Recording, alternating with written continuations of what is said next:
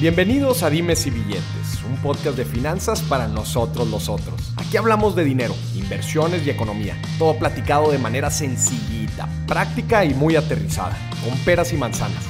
Yo soy Maurice Dieck, un fiel creyente de que necesitamos educación financiera para tomar mejores decisiones en nuestra vida. Y también creo firmemente que juntas la educación e inclusión financiera son pilares fundamentales para que todos tengamos una vida mejor.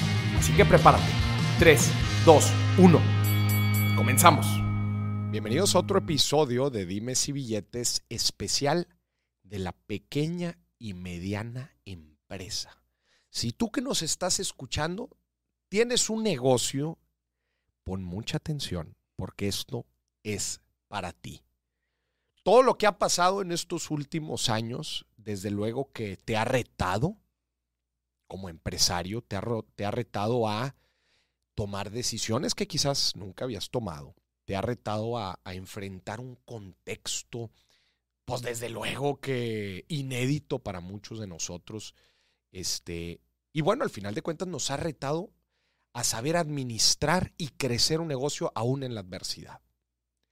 Y es importante siempre entender que, que no todos, eh, no existe como tal una escuela para ser empresario. A ver, sí que existe este, ciertos certificados y bueno, en la universidad hay algunos cursos, inclusive, bueno, pues la licenciatura de Administración de Empresas sí se encarga de, de darte las herramientas fundamentales para crecer un negocio, pero no todos, no todos lo estudiamos. Y los caminos de la vida que nos va llevando son pues, muy variados y de repente nos enfrentamos con la decisión o con la con la situación de hacer crecer un negocio y a veces nos sentimos solos, no nos sentimos capacitados para poder tomar una, una u otra decisión. Y estamos otra vez en un contexto importantísimo. El 2022 es un año de muchos cambios, de muchas situaciones, tanto macroeconómicas como nación, eh, macroeconómicas de, de impacto internacional, como también situaciones nacionales que afectan nuestro ambiente. Con nosotros está Eugenio Reyes. Bienvenido, Eugenio. ¿Cómo estás? Boris, eh, muy bien, muy bien. Muchísimas gracias. Gracias por invitarme a tu programa. Encantado de estar aquí y, enteramente a la orden. Eh, gustoso de platicarte eh, lo que me preguntes sobre las pymes. Eugenio, me gustaría que nos platicaras un poquito de ti, que te presentes para que la gente te conozca un poco más. Eh, claro, eh, Eugenio Reyes Guzmán, soy el director del World Trade Center de Monterrey, de la Universidad Autónoma de Nuevo León. Eh, nos dedicamos, estamos consagrados a tratar de mover la aguja económica en las pymes, a eso nos hemos dedicado en los últimos años, y todo esto en un contexto internacional y considerando, como tú bien mencionabas, las condiciones particulares a las que se enfrentan las pymes, eh, en un contexto nacional e internacional. Eugenio, para los despistados, ¿qué es una pyme? Es una, eh, bueno, yo, yo diría que incluso hay que, hay que abarcar las MIPYMES, que serían MIPYMES. micro, pequeñas y medianas empresas. Son el 99.8 de todas las entidades productivas, transformadoras, eh, de comercio, eh, de, turismo que hay en el país, generan el 73% de todos los empleos, más del 50% del Producto Interno Bruto. Es la sangre, de, es sangre económica de nuestro país. Es lo que hace que gire la rueda de la, economía, no solamente de México, yo te diría de prácticamente cualquier país del mundo. es, a ver, es donde absolutamente toda la sociedad debería de volcarse para acompañarlas, para atenderlas, para preocuparse por ellas, porque gracias a las pymes es que existe gobierno y existe una forma de, brindar oportunidades a la gente. ¿Y cómo sé si yo tengo una pyme? O sea, ¿cómo, eh, ¿cuáles son las categorías? Ahorita dijiste micro, pequeña y mediana empresa. O sea, ¿cómo, cómo se diferencian o cómo sé? O igual y la gente nos está escuchando y tiene una y ni siquiera sabía.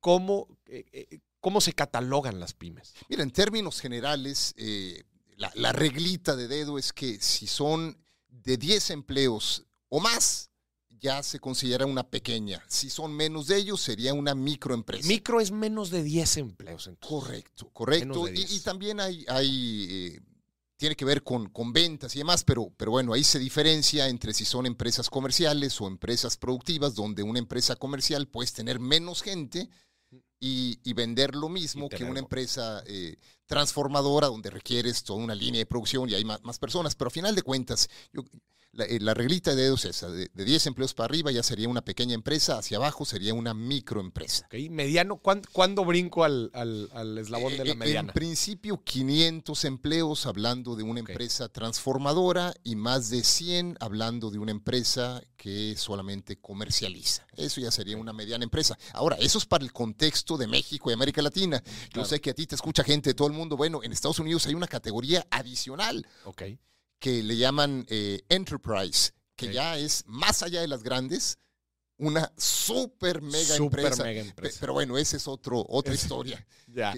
Oye, y este, eh, este segmento ¿no? de, las, de las pymes, ¿tienes algunos datos de, cómo se ven en México? O sea, ¿a qué se dedica la, la, pyme? Digo, sé que obviamente están regionalizadas y todo, pero ¿tienes un poco de contexto de, de en general de la pyme mexicana? Sí, sí, sí, con, todo gusto. Mira, yo, yo lo que te diría es, la pyme es, son esos héroes desconocidos que se enfrentan a, muchos monstruos que, el resto de la sociedad a veces lo damos por, por un hecho, eh, por sentado.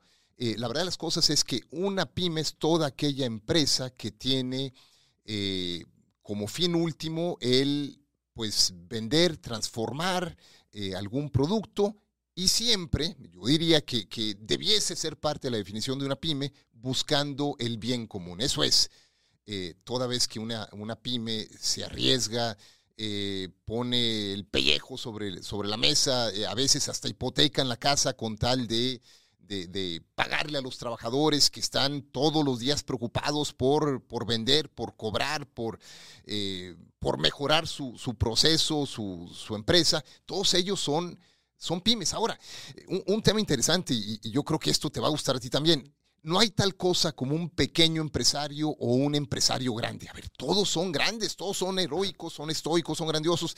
Nada más que la diferencia es que unos de ellos están en empresas más pequeñas y otros ya pasaron por esa curva de aprendizaje, dieron el salto cuántico y ahora son empresas tractoras o, grandes, ¿no? ¿Cómo, cómo eh, o sea, que específicamente ¿Qué le duele, o sea, dentro de tu diagnóstico, qué le duele a la pyme mexicana? Híjole, excelente pregunta. Mira, yo diría que una de, dos, dolores eh, preponderantes son, uno, su soledad en la toma de decisiones. Eso es, el, dueño de la pyme no va a estar rebotando sus broncas con su cónyuge o con los amigos, están para hablar de otras cosas, ¿no? Entonces están singularmente solos a la hora de tomar decisiones. Y lo otro es, le duele la falta de tiempo el dueño de una pyme siempre es un bombero tratando de apagar. Apagar todo. Apagarlo Todo lo que se presenta. Claro, eh, digo, la, mitad del tiempo se la pasa apagando eh, incendios y la otra mitad tratando de ver qué incendios nuevos se le van a aparecer al día siguiente. Pero la verdad es que están en todo momento un poquito o bastante cuesta arriba. Tienen un sinnúmero de retos de, toda índole. Eh, desde el punto de vista fiscal, comercial, vaya, pudiera, pudiéramos pasarnos horas hablando de la problemática de la pyme, la verdad de las cosas es que el entorno en sí, desde la constitución misma, conlleva retos. Claro, son principalmente administradores únicos, ¿verdad? Era lo que mencionabas al principio. O sea, este, el típico, pues bueno, yo soy el que tomo las decisiones aquí, igual y llevo 10, 15, 20 años operando este negocio y, y las decisiones las sigue tomando una sola persona. Sí, sí, Maurice, mira, y, es, es, todo un tema porque eh, no solamente están solos en la toma de decisiones, son, son el, bombero único, sino que muchas veces por, por el mismo, eh, la continuidad en su negocio, por el hecho de que han estado ellos siempre como tomadores únicos de decisiones, a veces no saben lo que no saben. Digo, yo creo que eso nos pasa a todos, ¿no? Pero en el caso de las pymes yo, es, es todavía más relevante porque mientras no haya esa conciencia que les diga, esa caja de resonancia, eh, ese consultor que, que, les vaya diciendo, oye, lo que pasa es que has pensado fuera de la caja y tomar estas decisiones distintas a lo que tradicionalmente lo has hecho por años, ah, caray, no. Y ahí es donde, creo yo, es relevante el tratar de moverles un poquito el tapete, sacudirles eh, su forma de pensar y, tratar de encontrar un camino mucho más expedito, recto, un, un mapa de navegación eh, que los lleve a buen puerto. Dentro de esto que dices, los eh, no saben lo que no saben lo que no saben. ¿Qué específicamente? O sea, son tantas las materias ¿no? que se enfrenta, materias y situaciones a las que se enfrenta un empresario. Desde cómo manejar las finanzas, la contabilidad, este, el, controlar el flujo, los impuestos, hasta el marketing, la publicidad, este, eh, la promoción, cómo llevo mejores, cómo llevo más y mejores productos al cliente. O sea, son demasiadas cosas ¿Qué es lo que tú ves principalmente? ¿Qué es lo que, que, no sabe o le falta al empresario? A ver, te voy a dar dos, tres ejemplos nada más. Uno de ellos es que eh, no, no dimensionan que la venta dentro de la empresa no es su ingreso personal. No es cobranza. Eh, eh, bueno, uno no es cobranza. Eh, la, venta no se, no se cierra, no se termina hasta que realmente lo alcancen a cobrar. Pero, pero aún cobrándolo, a veces ellos disponen del dinero pensando que ya es para su bolsa. claro. cuando no, un, un, error típico de ellas es que no alcanzan a dimensionar que una buena recomendación sería asignarse a sí mismos un sueldo, y de ahí no moverse, porque el resto del dinero es de la empresa, no es de ellos. Ellos son administradores. otro error típico, creo yo, es que muchas veces estamos contemplando nada más, eh, estamos viendo un árbol y no el, el bosque en su conjunto. A ver, Maurice, se estima que el 80% de la recuperación económica del país tendrá que ver en forma directa o indirecta con exportaciones. Somos el 80% de la recuperación. Es tremendo, tremendo. O sea, ¿qué sería del país de no ser por esa ventana de oportunidad que tenemos a la hora de exportar? Y del planeta entero hay dos países nada más que están pegados a la economía más grande que ha conocido el mundo en los últimos 150 años. Y uno de ellos somos nosotros. ¿Y cómo es posible que la pyme todavía no tenga como una estrategia eh, así sí o sí el, adentrarse, consolidarse en mercados de exportación. Es una magnífica oportunidad. Y, quizás un tercero es, mira, eh, uno de los grandes retos para las pymes, y tú de alguna, alguna forma lo dejaste entrever, es que venden y a veces no alcanzan a cobrar, y no alcanzan a cobrar por tenemos leyes espectaculares, pero falta quizás el Estado de Derecho. Entonces, si una, un cliente, y te lo comento por experiencia, no quiere pagar, no paga, y es muy complicado hacer que, te cumpla, que, que, honre su, su, compromiso comercial. a ver, hay empresas grandes que gastan más dinero en abogados cobrando que lo que realmente cobran. Entonces, es, un reto para las pymes y, tienen que considerarlo desde un principio. Esa es la realidad de países en América Latina. Me llamó la atención la parte de exportación. ¿Qué porcentaje de las pymes en México exportan? Formidable pregunta. A ver, hay quien dice que es menos de 3%. Y 3% de las A ver, en Estados Unidos eh, está, que es el país más investigado del planeta, es el 1%.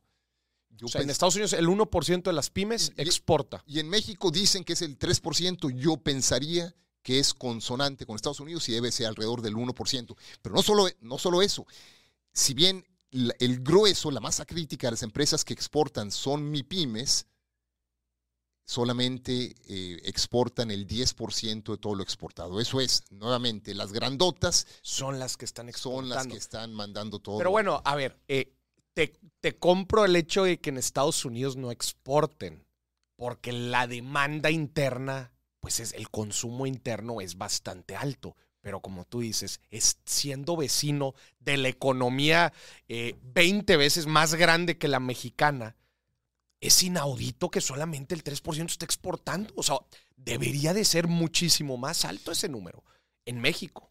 Claro, eh, pero a, ver, Maurice, yo creo que, quizás la explicación de ello es uno, nuevamente, el, reconocer que, que, no saben lo que no saben. Entonces es fundamental que se sepa que ahí está el mercado y que ya deja de ser una opción y se convierte en una obligación para toda empresa mexicana. Para toda mi pyme mexicana debe estar contemplando dentro de su eh, visión de, de mediano plazo el estar exportando. El segundo es que quizás hay ciertos retos inherentes al perfil del dueño de la pyme que, muchas veces no tienen, eh, pues vaya, eh, quizás estudios eh, superiores o no hablan inglés. ¿Hay algún avatar de esto que estás diciendo? ¿Hay algún avatar del, pequeño y mediano empresario mexicano? ¿A qué me refiero con avatars? Un, e, el estándar, o sea, cómo se ve, cuánto, lo que estabas diciendo, cuántos estudios tiene, eh, cuántos idiomas habla, qué estudió. Eh, ¿Hay algo como tal?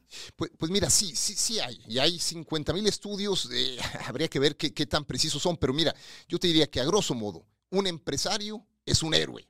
Es un gran héroe y, aquel que es empresario tiene un, temple de, de acero, ¿no?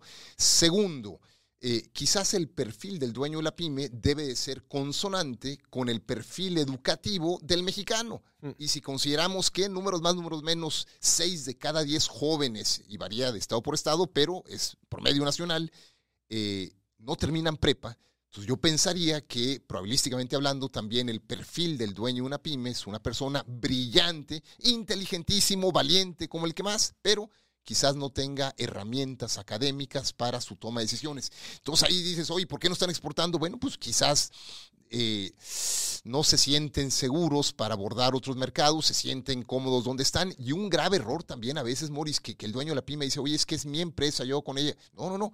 la verdad de las cosas es que un empresario se convierte en un miembro fundamental de la sociedad y esa empresa se convierte en una empresa del país que debe de estar considerando el bien común y ayudar a todos. Entonces, no vendo más, pues así estoy bien. Espérame, y si puedes vender el doble, véndelo, porque vas a contratar más gente, ¿no?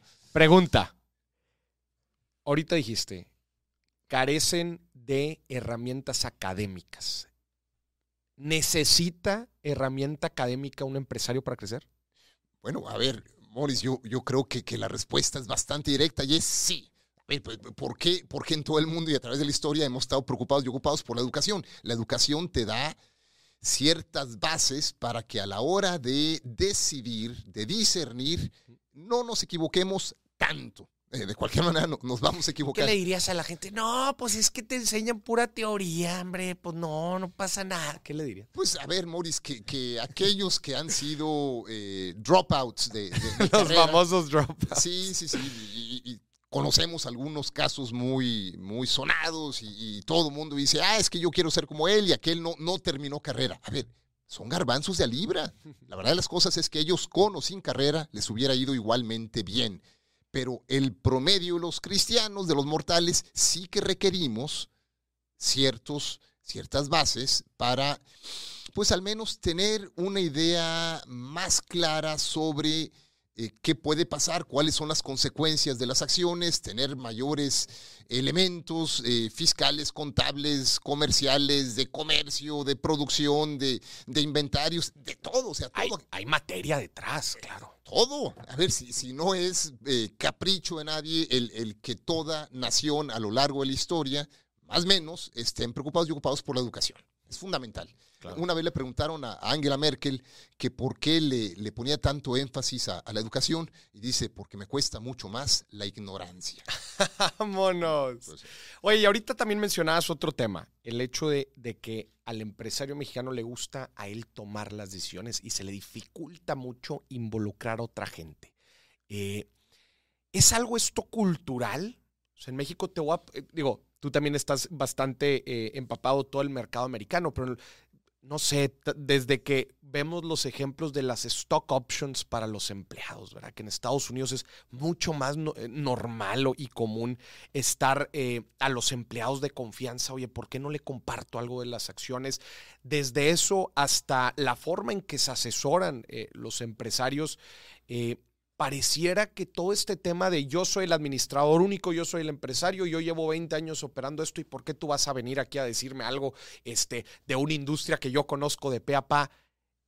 ¿Qué opinas? ¿Es algo cultural del mexicano? No, no, no, yo, yo, te diría que es transversal en toda sociedad, pues, a ver, y es entendible, si han estado solos tomando decisiones y más o menos les ha ido bien y ellos crearon lo que tienen, pues naturalmente ellos van a pensar, pues es que lo que he hecho yo es la mejor manera de hacerlo, cuando no necesariamente va a ser así. A ver, e, es, es un hecho, Morris, absolutamente toda empresa, toda institución, toda asociación grande a nivel mundial tienen un consejo consultivo, un consejo directivo, un trusted advisor, y no es casualidad. A ver, si aquellos grandes gurús que saben por dónde ir, que tienen absolutamente las mejores personas acompañándolos como, como parte de su estructura, eh, requieren humildemente de un consejo, cuanto más las pymes. El tema es que a veces la pyme dice, oye, pues sí, nada más que si yo no le atino bien a bien en aquel que me va a acompañar en la toma de decisiones, para mí va a ser pérdida de tiempo y lo que menos tengo es tiempo. Entonces hay que ser muy selectivos en el perfil de aquel que va a ayudarle a la pyme a tomar buenas decisiones.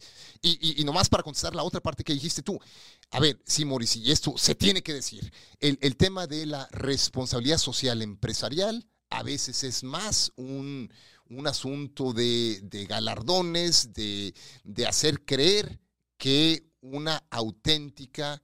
Eh, esfuerzo de, de tratar de ayudar a los demás. Yo te diría, que el único que tiene el mandato real, y estoy hablando de mandato, de generar oportunidades laborales dignas y bien pagadas, es el empresario indistintamente del tamaño del mismo. Entonces tiene que considerarse como tal y ojalá si se vieran los empresarios como estos pues vaya, héroes que están en todo momento brindándole oportunidades, no solamente al colaborador por su bien ser, bienestar, sino también a todos aquellos que lo rodean, la familia, clientes, proveedores, todos. Y ahí volvemos a uno de los temas que mencionabas al principio. A ver, eh, estoy de acuerdo en la parte de responsabilidad social, inclusive ambiental, la responsabilidad ambiental. Pero luego hablas con los empresarios y ellos te van a decir, estoy demasiado ocupado, yo resolviendo los problemas, apagando fuegos del día a día y muchas veces no tienen el tiempo de voltear hacia arriba y ver, para empezar, hacia dónde voy yo como negocio.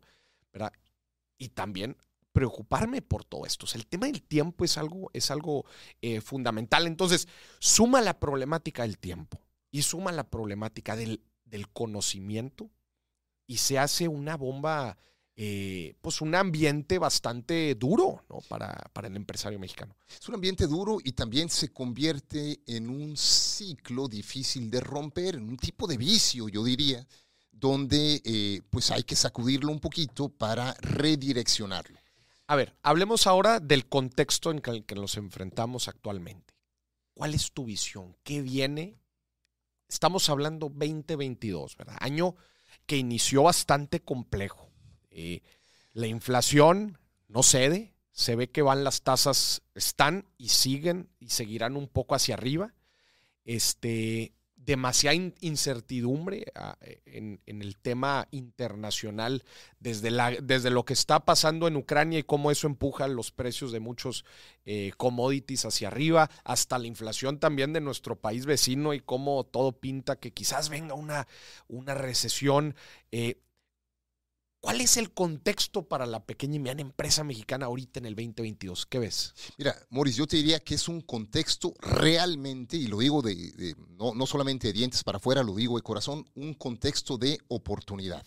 Acuérdate que, el conflicto... O sea, tú eres optimista. Eh, eh, sí, sin duda. Mira, fíjate que el conflicto entre Estados Unidos y China no es un conflicto comercial nada más, es un tema de, de hegemonía, de de liderazgos, de, ver quién influye más. Es un tema geopolítico que tiene muchísimas aristas, pero dentro de esa problemática, esa pugna entre dos paquidermos, pues resulta que pegadito al que hoy por hoy lleva batuta hasta México.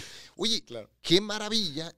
Vaya, eh, Estados Unidos ya se recuperó hace varios meses de, de la recesión económica y, gracias a Estados Unidos y el crecimiento que están teniendo, recuerda que Estados Unidos le metió solamente para, para la recuperación económica cuatro veces el tamaño de la economía de México. Un titipuchal de dinero. Bueno, con eso en mente, pues vaya, toda empresa mexicana que tenga deseos de crecer debe contemplar Estados Unidos. Vendrán empresas, digo, tan sencillo como esto, es decirle, a ver, tu empresa grande, ¿qué, qué estás comprando del extranjero? Eh, pues estoy comprando tornillos de tal empresa. Bueno, decirle a esa empresa, ¿sabes qué? Vente a Monterrey o vente a México, vente a algún lugar del país y desde aquí produces más barato y, más cerca. Si hay una empresa en Asia que, hoy por hoy está siendo quizás una amenaza para la continuidad de líneas de producción en Estados Unidos, bueno, vénganse a México y aquí pueden hacer lo mismo que estaban haciendo allá y con, eh, el misma, la misma zona horaria. Entonces, realmente, Maurice, te soy franco, para mí no hay ninguna, absolutamente ninguna justificación para que México no sea una superpotencia mundial. Y si consideramos que México tiene salida tanto por el Atlántico como por el Pacífico, que tenemos el Tratado de Libre Comercio con Europa, tenemos el TPP-11 con, con los países asiáticos, tenemos la Alianza del Pacífico, que es el, tratado más moderno de todos los tratados que hay entre países de, de, América Latina. Tenemos absolutamente todo. Y yo lo que te diría, Maurice, es que, ojo, quizás donde menos depende un empresario de la toma de decisiones en el contexto nacional es a la hora de exportar. Porque ahí de lo que sí depende es de las buenas decisiones, de la buena gestión de otros países y eso se está dando. Entonces, a ver, señores, eh, micro, pequeñas, medianas empresas, hay que de alguna manera direccionar eh, el telescopio hacia donde realmente está moviéndose eh, la aguja, ¿no? Claro. Estoy de acuerdo, creo que hay, oportunidades muy interesantes. Este tema de Estados Unidos con China, nuestra, nuestra cercanía con, con, Estados Unidos, es algo que tenemos que aprovechar sí o sí. Pero a ver, Eugenio, ya hablamos de ciertas, eh, ciertos retos a los que se, se enfrenta el pequeño y mediano empresario. Ya hablamos también de las oportunidades.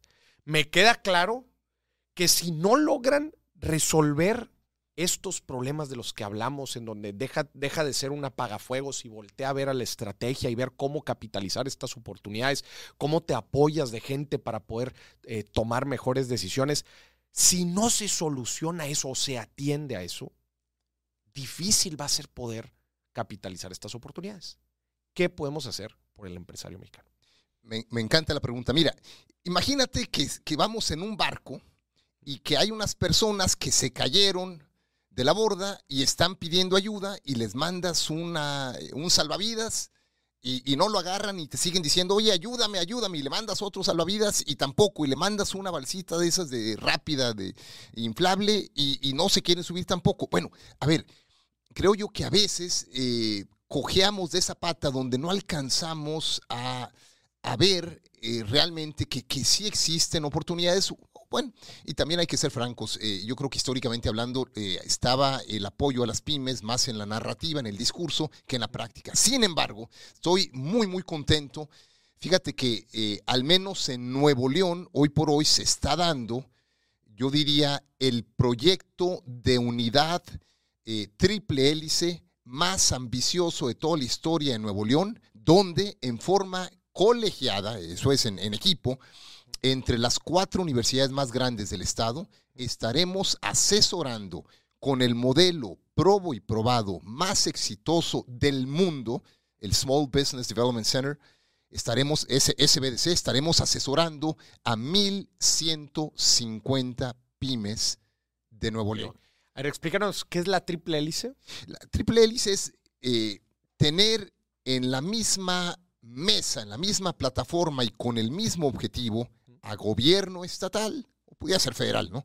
Pero a gobierno, a universidades y al sector productivo y todos aquellos que arropan, Que arropan al, sector productivo. Sí, es, la IP, pero eh, considerando también clústeres. Clústeres. Eh, organizaciones. Eh, cámaras. sí, sí, sí. Entonces, juntas a estas tres, a estas tres hélices para crear un programa de apoyo a la pequeña y Claro, es una chulada. Imagínate, eh, el gobierno dice, ¿sabes qué? Toda vez que yo apoye a las pymes, eh, las pymes crecen, generan más empleos, yo pues me va bien porque eh, los, empleos y las pymes pagan impuestos, porque hay una derrama económica y hay mayor consumo y, los trabajadores tienen dinero para comprar y, al comprar pues le compran a otras pymes o le compran, o, sea, se, genera un círculo eh, virtuoso. Por otro lado, las universidades, Mauricio, y esto es importantísimo, todas nos gestamos de ser... Eh, eh, de estar muy vinculadas. La verdad de las cosas es que si la vinculación se limita a prácticas profesionales o a servicio social, que es, es maravilloso, deja de ver el potencial de esa vinculación. Eso es, toda, toda pyme de alguna forma están íntimamente conectados con las universidades, porque o salieron de alguna universidad o el papá trabaja, eh, trabajó para alguna universidad o, el tío es, eh, que es dueño de pyme eh, tiene a los sobrinos ahí. vaya, la universidad es, es un disparador a través del cual se genera un entorno propicio para que las empresas crezcan y se, y se desarrollen. Y por otro lado, a ver, Maurice, es sentido común que toda vez que una empresa grande ayude a clientes y proveedores, se está en forma natural, orgánica, ayudando a sí mismo. Claro. Crece la pyme y puede vender más la empresa grande. La empresa grande apoya eh, al, proveedor y quizás vaya a tener productos de mejor calidad, eh, en menor tiempo e incluso quizás hasta, hasta de menor costo. Entonces, es un ganar-ganar, juntar a gobierno, universidades y el sector productivo y todos con el mismo fin de decir, oye, si queremos realmente tener un mejor Nuevo León, tenemos que ayudar a aquellas que son quienes están brindando oportunidades y son en forma preponderante las pymes. Vamos a hacerlo. Y con este programa dijeron, bueno, ¿qué, qué hay en el mundo que funcione muy bien para ayudar a las pymes? Dice, ah, bueno, está el modelo del Small Business Development Center. Oye, ¿desde hace cuánto ¿Cómo funciona, ¿Cómo funciona el Small Business? Pues mira, no, no, no es ciencia oculta, eh, Morris, es, bastante lógico. Dices, bueno, para... esta es una organización que lleva, que, está en Estados Unidos, que ha operado ya por mucho tiempo, ¿no? Oh, Morris, opera en 25 países del continente. o sea, la han exportado. La... Bueno, es que... La metodología empezó en Estados Unidos, ¿no? Eh, empezó hace siete décadas en Estados Unidos. Siete décadas. Ya, tiene buen rato. Y, te digo, en Estados Unidos, uno de cada 12 empleos, es, es tremendo. Uno, un mes del año en nuevos empleos lo generan pymes apoyadas por asesores que están en centros SBS. O sea, no hay, no hay nada, no hay una sola empresa en el planeta que genere por año más empleos que las pymes apoyadas por los centros SBS. En forma colectiva estamos apoyando a dos millones de pymes a nivel continental en, estos 25 países. Pero bueno, ¿y, por qué está operando así? Porque pues en algún momento dijo Obama, necesito duplicar exportaciones para poder crecer. Y, entonces aquellos que tenían que ver con exportaciones le dicen, no, espérame, pero eso no se va a dar por decreto. Necesitamos que del otro lado del charco haya alguien que nos pueda comprar. Entonces, ¿qué, ¿qué hicieron? Replicaron el modelo estos centros que operan en universidades tienen asesores que, saben cómo ayudar a las pymes, ayudan a las pymes, las pymes crecen, se convierten en potenciales compradores del gran exportador americano y, en paralelo... esa es la razón por la que inicia esto y lo y exportan la, el programa. Claro, claro. Es, es una chulada. Y, en paralelo, todos esos migrantes que, salían del país porque no tenían oportunidades, dicen, oye, pues, ¿para qué me voy? Aquí tengo ya empleo en mi país porque las pymes crecieron y me dieron empleo digno y bien pagado. Entonces, funciona muy bien. Este... Entonces, están aplicando esa metodología. Platícanos un poco del, detalle, o sea, cómo funciona este, este programa. Excelente. Mira, primeramente, llega una pyme y se le hace, bueno, se registran en un portal, eh, se le hace un diagnóstico que a veces ese diagnóstico no es fijo, sino que pudiera mutar un poquito. De, A veces la, pyme dice, sabes que me duele el, hombro izquierdo cuando realmente lo que le dolía era, no sé, el, hígado. Eh, y, bueno, después de ese diagnóstico hay una serie, son 20 horas de asesoría, que pueden ser eh, una hora eh, cada semana o hora y media. es el paquete, 20 horas. Son 20 horas por lo que resta del año donde un consultor. No, no, no es un mentor de emprendedores, este es un, un, consultor de empresas que trabajó para la iniciativa privada, que tuvo empresas, que vendió empresas, que quizás quebró empresas, pero que sabe realmente qué es lo que le duele a la pyme, que tiene conocimientos académicos y que ha, ha trabajado para la iniciativa privada al menos 10 años, va a acompañar en la toma de decisiones al dueño de la pyme. Considerando que el dueño de la pyme no tiene tiempo, el tiempo que le va a dedicar a trabajar con este asesor tiene que ser un tiempo bien empleado y valioso para él. ¿Y, qué es lo que va a hacer? Le va a decir, ¿sabes qué? Vamos a trazar un mapa de ruta. ¿A dónde queremos llegar? A tal punto. Bueno, para llegar a ese punto hay que hacer, eh, tomar los siguientes pasos.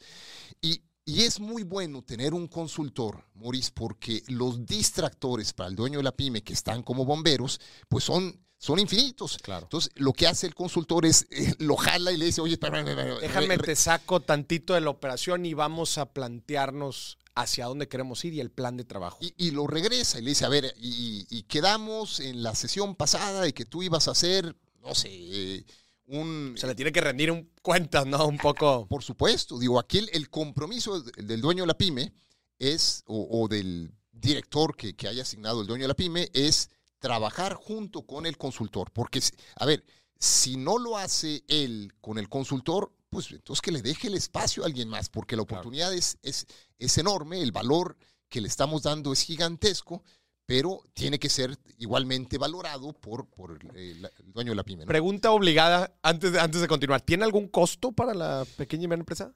A ver, eh, como se trata de empresas formalmente eh, constituidas, ojo, puede ser una persona física o moral, siempre y cuando... Física o moral. Claro, siempre y cuando tenga empleos y esté eh, legalmente constituida en el país, en, en, el Estado. Siendo así, pues quiere decir que está pagando impuestos. Claro. Y, y la eh, la óptica con la que estamos viendo esto es que ya que la pyme está pagando impuestos, de esos impuestos que paga, le rascamos un poquito y los canalizamos hacia una ayuda verdadera eh, para hacer que esa pyme crezca.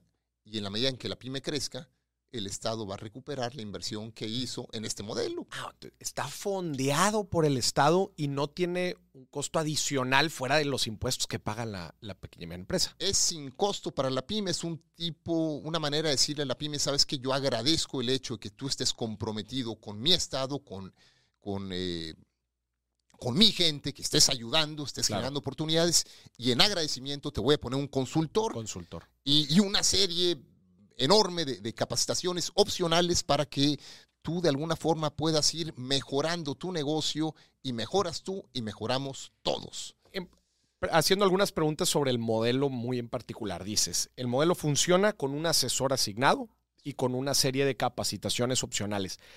Una parte fundamental, yo que vengo de la de consultoría, ¿no? De la industria de consultoría, es que justamente el consultor, eh, como tú lo dijiste, número uno, esté capacitado, tenga la experiencia necesaria para, para poder aportarle valor al, al, empresario.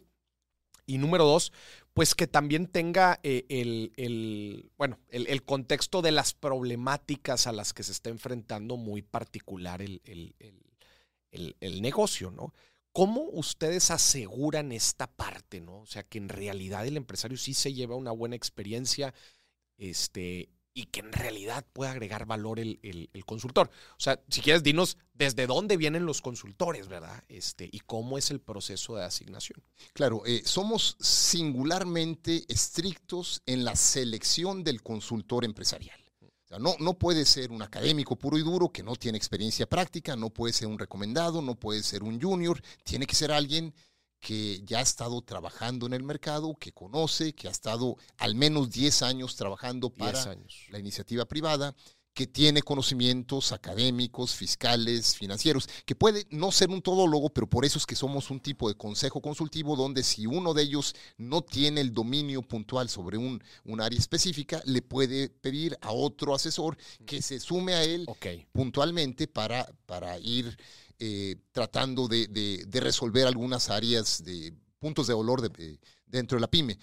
Pero sí, es, fundamental el que el perfil del asesor realmente sea alguien que le vaya a agregar valor al dueño de la pyme. Y, que el dueño de la pyme así lo perciba. Porque una cosa es que nosotros pensemos que lo va a agregar en base a la experiencia, y lo otro es que, lo estamos capacitando, Mauricio. O sea, no, no puede llegar al, en el modelo SBDC. Al asesor. Al asesor. Ya. Sí, y, el asesor es el que se encarga de, guiar al dueño de la pyme, ¿no? Pero sí, sí, sí, eh, eh, es, es, fundamental. Esa es la, primera patita del modelo. La segunda, eh, Maurice, y yo creo que también es igualmente importante, eh, fíjate que en toda América Latina una pata de la cual cojeamos es que no registramos, no medimos nada. Entonces, aquí tenemos una plataforma donde todas y cada una de las sesiones de asesoría entre el consultor y la pyme se registran en la plataforma. También hay un registro. Son sesiones virtuales. No, no, no, presenciales. Presenciales. Presenciales. Todas son presenciales, algunas de ellas en el lugar de trabajo del dueño de la pyme para poderse sensibilizar. Claro, claro. Digo, no, no es lo mismo que te lo platiquen a que estés ahí viendo a la gente y, cómo se comportan y demás. Pero entonces, eh, esa sería la segunda patita, el poder registrar todo aquello que está haciendo. Y te decía que, tiene que haber una evidencia física también, porque en caso de que alguien pregunte y diga, oye, pues sabes que no, no creo que haya sido así, bueno, aquí está y está firmado por el dueño de la pyme. La tercera patita es que todo este trabajo que hacemos no se trata de decir, oye, es que te contrato asesor para que brindes 20 horas de asesoría, no, te contrato asesor para que gracias a tu asesoría se genere un impacto en la pyme. esa es la tercera patita, tiene que haber un impacto. Y nos dejamos de romanticismos, de que decir, oye, es que fíjate que la eficiencia productiva, no, no, no, a ver, de que se da, se da esa eficiencia productiva y mejora en inventarios y todo lo demás, pero medimos en forma muy puntual cuatro indicadores. Empleos. O sea, con estos indicadores vas a medir al asesor a ver si hizo bien su jale. Claro, y voy a medir al programa al también. programa de hecho, eh, el gobierno le está apostando al modelo justamente porque habrá impacto económico y gracias a ese impacto el gobierno va a recuperar la lana. el gobierno dice, a ver, el gobierno dice, yo le voy a meter billete a este programa, te voy a dar una parte de los impuestos buscando que crezcas a las pymes. Y por lo tanto, si creces a las pymes, pues eso va a tener un retorno también en, en, tema de empleo, en tema de impuestos. Entonces, ¿cuáles son estos cuatro indicadores que muy puntualmente miden de los asesores. Gracias. Mira, eh, empleos conservados. Conservados, uno. Empleos generados. Ok. Aumento en ventas. Y cuando se pueda, exportaciones. Okay. Está muy fácil. Es como la miel, exportaciones. Esa es la cereza en el pastel. Ojalá todas pudieran. sabemos que es, es una apuesta eh, difícil, pero, pero bueno, hay que hacerlo. A ver, ¿la compensación de los asesores está ligado a estos indicadores? Claro, sí. por supuesto. A ver, los, los asesores no están ahí como voluntarios, son profesionales. Sí, claro, les pagan, son profesionales. el grueso de, de, todo el dinero que está inyectándole el gobierno eh, en este programa se va para pagarle a los asesores y otra parte un poquito a, la capacitación, pero el grueso va, va para, para, que esta rueda realmente empiece a girar y, eh, y por ello es que al, asesor se le va a exigir, se le exige resultados reflejados en el crecimiento de la pyme. Y, y, la pyme también está en todo su derecho de exigir que el asesor sea el correcto. Ahora bien, hay dos patitas que hacen de este modelo un modelo exitoso. Por un lado, ya hablamos de él, que es el perfil del asesor, pero por otro lado, Maurice, también es importante ver el perfil de la pyme.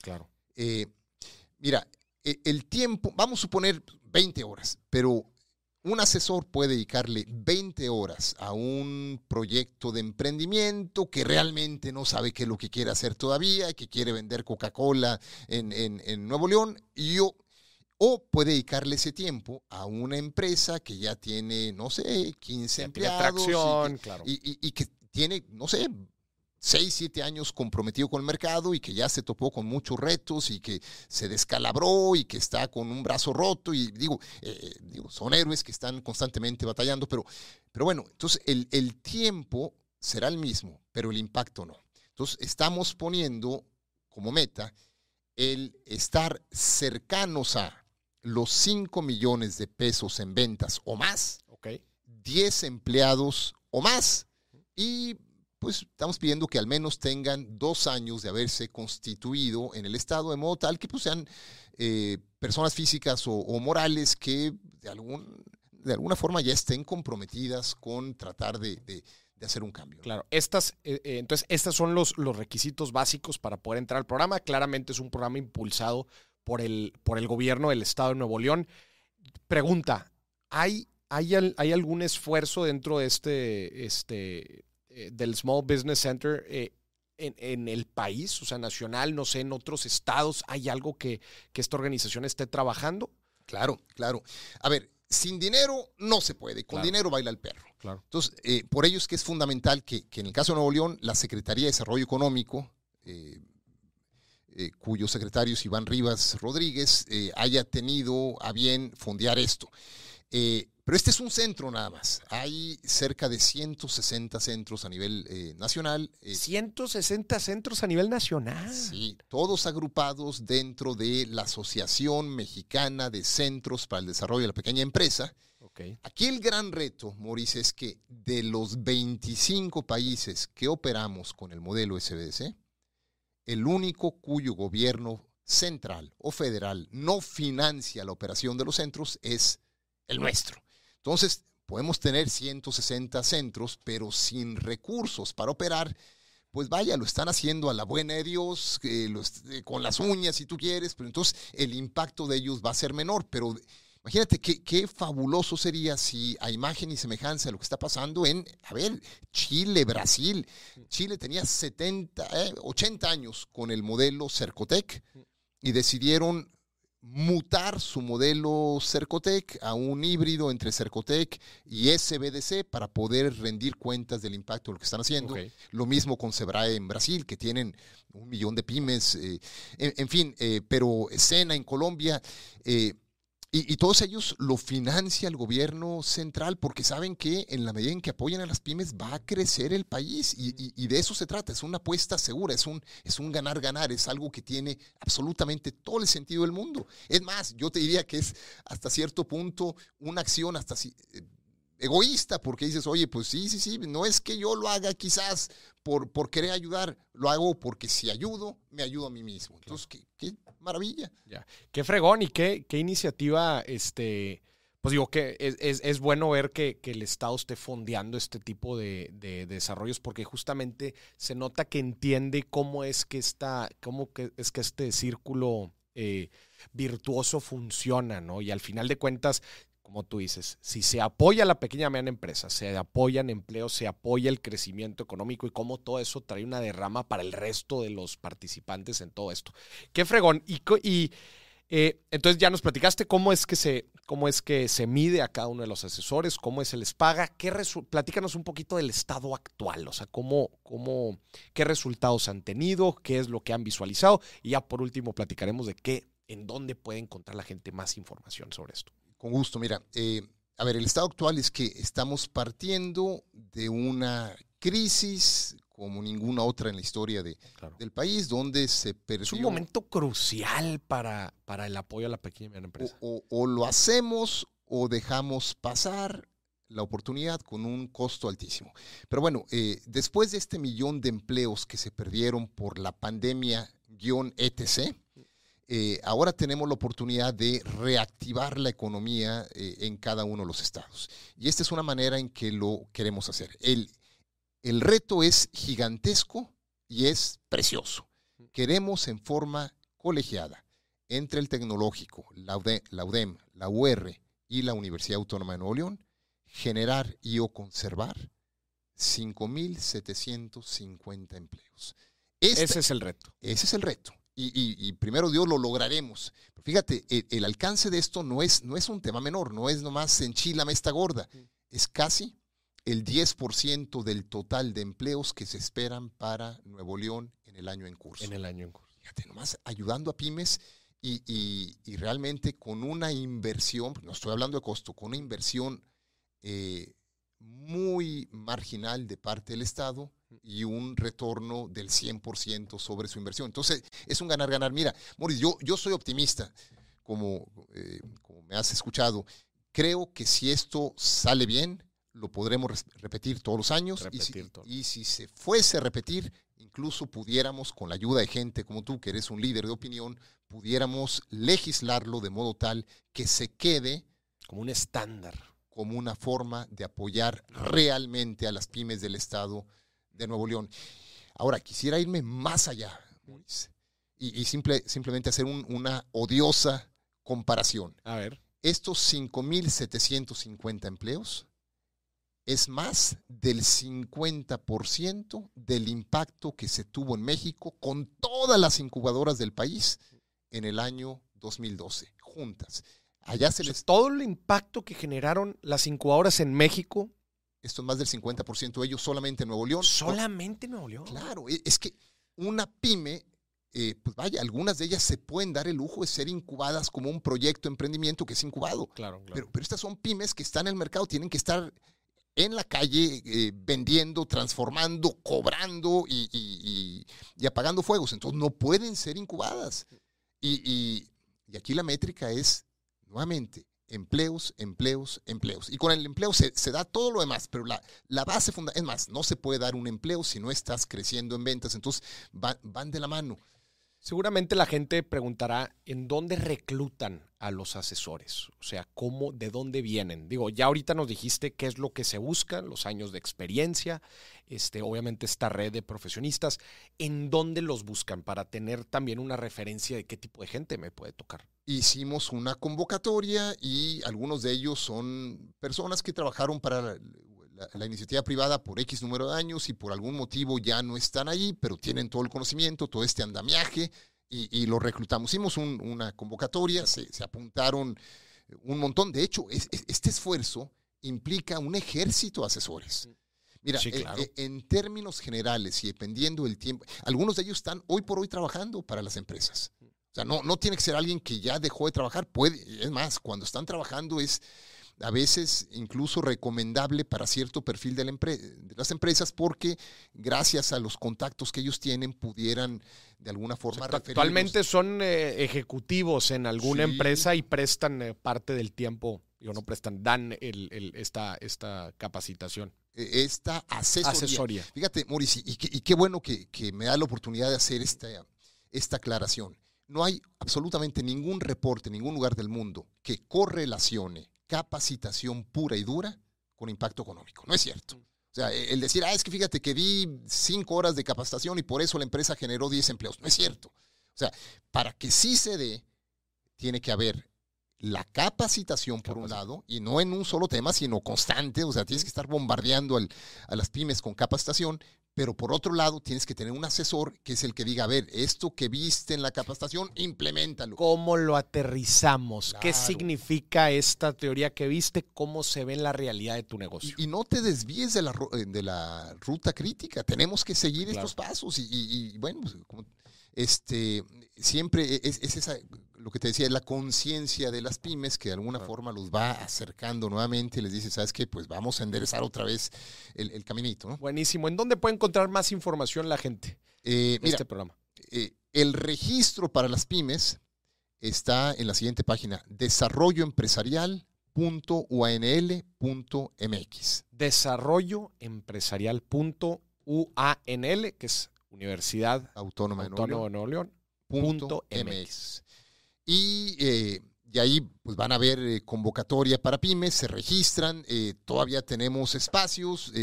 pues, todavía hay espacios sí, para que la gente se apunte. será un poquito de, primero en tiempo, primero en derecho, ¿no? Entonces sí, pymes aprovechen esta oportunidad, la hemos estado pidiendo por años, ahora que la tenemos hay que aprovecharla, realmente vale la pena. ¿Cuánto les costaría este programa si no fuese un esfuerzo colegiado entre universidades, gobierno? ¿Cuánto le costaría normalmente? arriba de 100 mil pesos. 100 mil pesos. Sin duda. y 20 horas de, del asesor. Pues. Claro, claro. Ahora, no solo, no solo eso, van a tener más de 200 horas de capacitación eh, opcionales para las pymes, donde cada una de ellas va a armar su paquete. Eso es, si una de ellas dice, es que sabes que a mí lo que más me duele es el tema de finanzas. Bueno, aquí están todos estos aquí cursos. todo este Ahora, el tema es, ¿quién va a dar estos temas de contabilidad y finanzas? El eh, Instituto de Contadores Públicos de Nuevo León. Ellos dijeron, ¿sabes qué? Sabemos por experiencia propia que esto es lo que más le duele a las pymes, estos son las firmas consultoras que saben de ello y, y ellos diseñaron el programa y va a estar ahí. Comercio exterior, también. Eh, ahí está COMSE, está AmCham, eh, American Chamber of Commerce, eh, está otras firmas consultoras. Y, y, bueno, entre todos ellos van a, bueno, ya diseñaron un programa de... Invest Nuevo León es el que me faltaba. E, entre todos ellos diseñaron un programa de capacitación que si lo quieren las pymes lo pueden tomar. Hay otro que habla de de los dilemas éticos de las pymes, que también digo, ¿por qué no hablar de eso también? O sea, ¿qué, es realmente la responsabilidad social empresarial? la auténtica, no, no la que dicen estos este, galardones. Bueno, eh, tomen estos cursos, todo eso va a ser pro bono y la pyme podrá decidir, yo quiero este. Digo, no tienen tiempo, aquello que ellos realmente consideren que les hace falta o muchas veces lo que el asesor les recomiende, eh, porque sabe que les falta. Entonces, digo, de alguna forma queremos a través de la capacitación ponerlos en un terreno de juego parejo para que a partir de allí las horas de consultoría sean lo más valiosas posibles. Claro. Este programa Eugenio, yo lo veo un no-brainer. Así es. Es un no-brainer. O sea, gente, sinceramente, no, entiendo, no lo piense.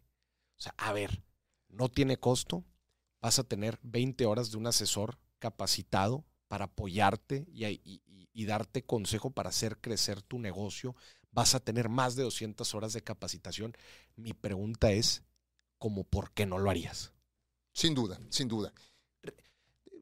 Ah, como, como hay veces se dice, pruébalo. ¿Qué puedes perder? Te, vas a tener una experiencia, te aseguro que buena, con todo esto, con toda la experiencia y el track que, tiene la metodología, seguramente van a tener, van a, van a aprender, les van a, les van a aportar valor, van a poder hacer crecer su negocio. Y hoy más que nunca, ya nos platicó Eugenio de las oportunidades que hay afuera, no te quedes afuera. Aprovecha pone en orden la casa, voltea a ver a la estrategia y capitaliza estas oportunidades. Eugenio, muchísimas gracias por, por acompañarnos. Al contrario, Moris, gracias por esta oportunidad de platicarle a, toda la gente que te sigue, que sé que son muchísimos, miles de personas y, por algo te, escuchan, lo, que dices tú tiene, tiene valor. Eh, y bueno, sí, segundo lo que dices tú, eh, la oportunidad está y yo creo que cuesta más el no aprovecharlo que el tiempo que le van a dedicar a trabajar junto con un asesor que los va a ir acompañando en su toma de decisiones. Bienvenidas todas las pymes, esto es lo que habían estado pidiendo, eh, acérquense eh, y les pudiera tocar en cualquiera de las cuatro universidades, dependiendo de, eh, los espacios que tenga cada una, pero yo les garantizo que indistintamente el tipo de, de, de cuál universidad les toque, todo el valor agregado de los asesores, porque hemos sido muy eh, rigurosos en la capacitación de los mismos y en la selección, va a ser de altísimo valor para ustedes. Pymes, bienvenidas. Que luego no digan, no, pues es que no hace nada por nosotros las pymes. Que luego, eso no se vale ya después de eso. Eh, al menos en este caso, hoy por hoy, ya no. Ya no se puede decir. Buenísimo, Eugenio Reyes, muchísimas gracias. Gracias por todo este, por todo el proyecto, gracias por todo este movimiento que, como tú dices, va directito a la sangre económica de nuestro país, que cuando hablamos de pymes hablamos de familias, hablamos de gente, hablamos de desarrollo económico. Gracias por acompañarnos, gracias por todo este proyecto. Repítenos otra vez la página de internet para que la gente vea más información. Con todo gusto es desarrolloempresarial.uanl.mx. MX. Ya sabe, gente, no se quede fuera, vea más información, aproveche todas las oportunidades que se están presentando ahorita en el 2022, que desde que empezó el año, Eugenio, yo dije, si tengo que escribir este año con una sola frase, con una sola palabra, perdón, despegue. Este es el año en que despegamos después de dos años de acomodarnos, de prepararnos. En el 2022 despegamos. Eugenio, gracias por estar con nosotros. Muchísimas gracias. Hasta la próxima. Listo. Qué bien, qué bien.